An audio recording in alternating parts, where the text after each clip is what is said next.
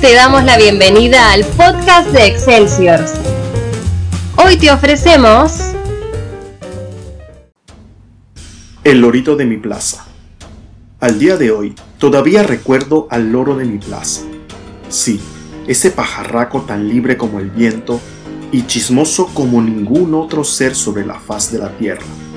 Porque, gracias a su falta de ataduras, podía molestar a cualquier persona que pasaba sin sufrir ningún tipo de reprimenda.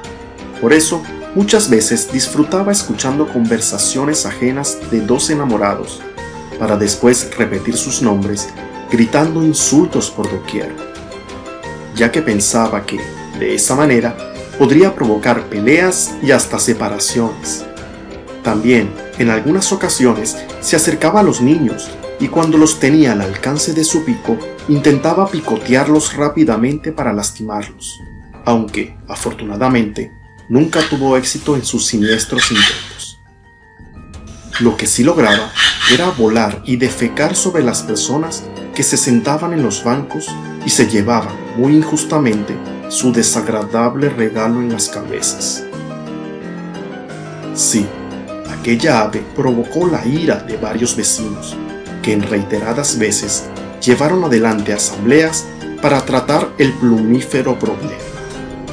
Algunos proponían como solución atraparlo y llevarlo a un zoológico del extranjero, y otros, más crueles, insistían con darle un escopetazo para callarlo de una buena vez.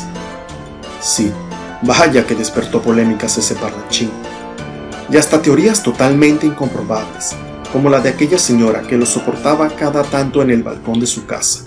Ella aseguraba, completamente convencida, de que en ese lorito habitaba el alma de un chimentero rencoroso, que nunca tuvo el éxito deseado y al morir ocupó el cuerpo de esa ave para llevar a cabo su venganza contra toda la sociedad. Pero, en fin, después de tantas polémicas provocadas por su reprobable comportamiento, un día el ave desapareció y nunca más se supo sobre su paradero. Todavía me parece escuchar la voz molesta de aquel loro, diciéndome un insulto al pasar.